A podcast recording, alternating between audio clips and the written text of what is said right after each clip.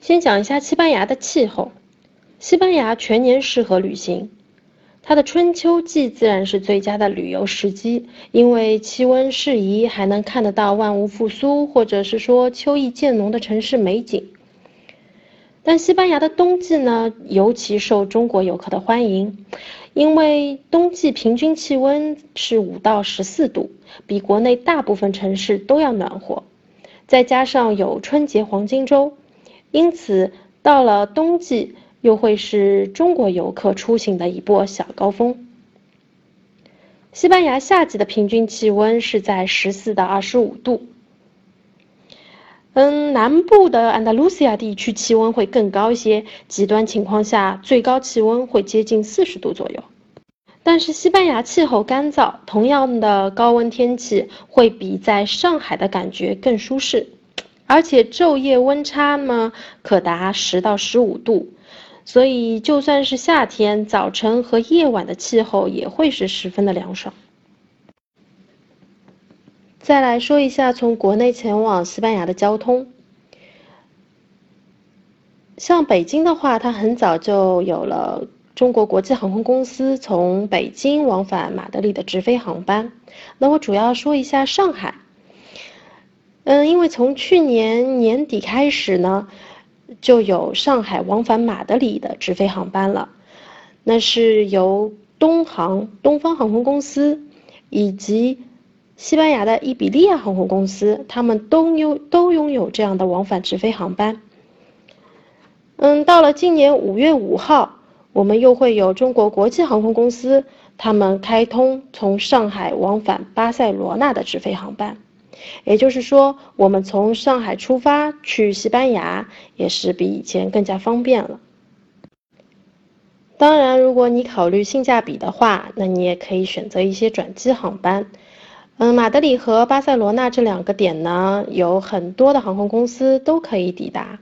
就像比如说中东的土耳其航空，嗯，阿联酋航空，他们都可以转机抵达马德里或巴塞。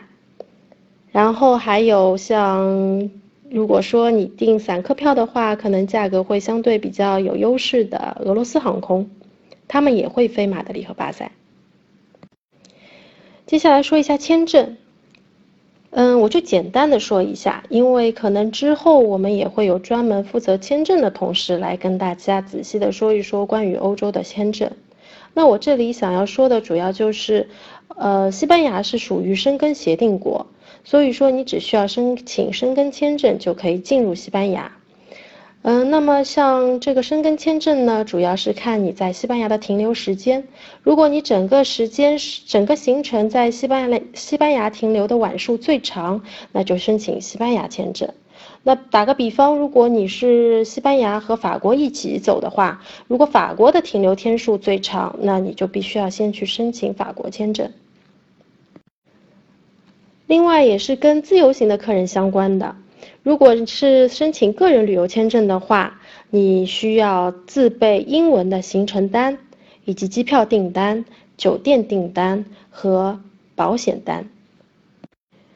在西班牙购物，你只要去有 tax free 标识的商店购物呢，购物满九十欧元即可办理退税，退税额度是在百分之八到百分之十五不等。那其实西班牙虽然称不上像法国巴黎这样的购物天堂，但它也有自己的奥特莱斯以及大型的百货商店。像这张图片上就是西班牙的两大奥特莱斯：马德里郊外的拉斯罗扎斯以及巴塞罗那郊外的拉罗卡。然后室内呢是有连锁的商店。嗯，英中文翻译下来是叫它英国宫百货公司。我个人觉得呢，它就像是 Macy's 在美国，也就是美国的梅西百货。图片上我还列举了一些比较常见的品牌，那么像左边的 Mango、Zara，呃，都是西班牙当地的衣服品牌。然后当中一个小熊的 Tours。是西班牙的一个香水品牌，还有 Camper，Camper 是西班牙的一个做鞋子的品牌。它的鞋子穿起来是非常的舒适。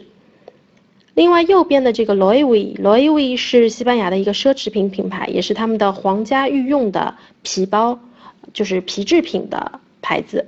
那么它的价格呢，大家可以拿它跟呃法国的 LV 来做参考。但唯一不同的呢是，Loewe 它所有的制品都是皮质的。还有一个是当地的安全问题。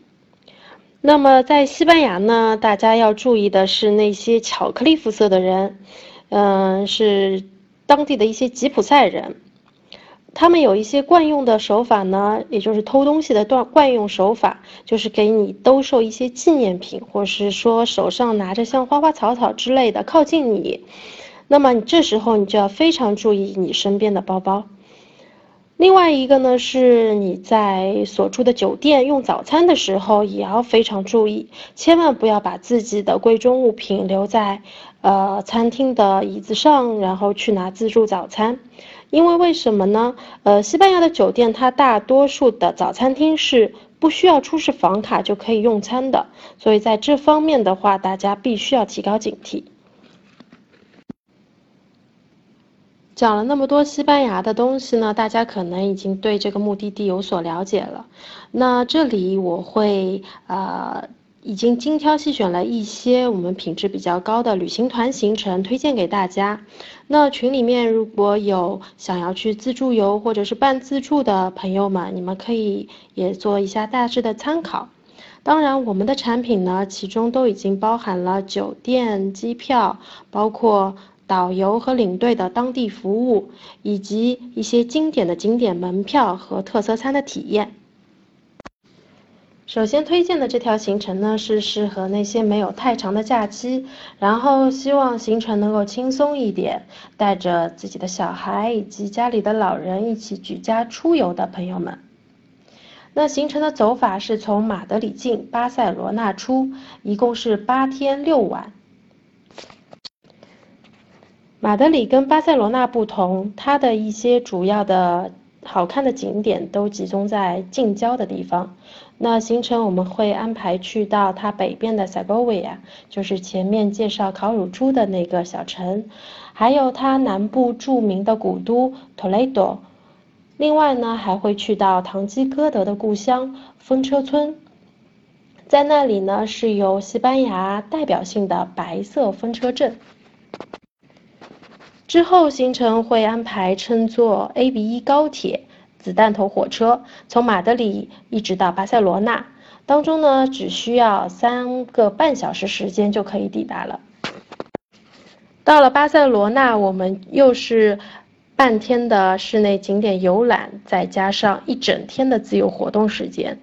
那巴塞罗那真的是，呃，需要你慢慢的自己自由自在的去品味。当地的风土人情。如果你的时间比较充裕，想要西班牙一地深度游的话，不妨可以参考一下我们这条线路。这条线路呢，是从西班牙南部的马拉基马拉加境，然后从巴塞罗那飞出来。我你可以使用的航班呢，一般是由法航、汉莎航空以及一些呃中东航空，如比如说是土耳其航空都可以抵达。最后这条产品呢是西班牙和葡萄牙的连线产品。这个走法呢是从马德里进巴塞罗那出。从马德里进的好处呢，我是可以从北边走到葡萄牙的第二大城市波尔图，然后一直南下，可以看到葡萄牙的首都里斯本。然后从里斯本呢，我可以到它的郊外，呃，有一个著名的皇家度假胜地辛特拉。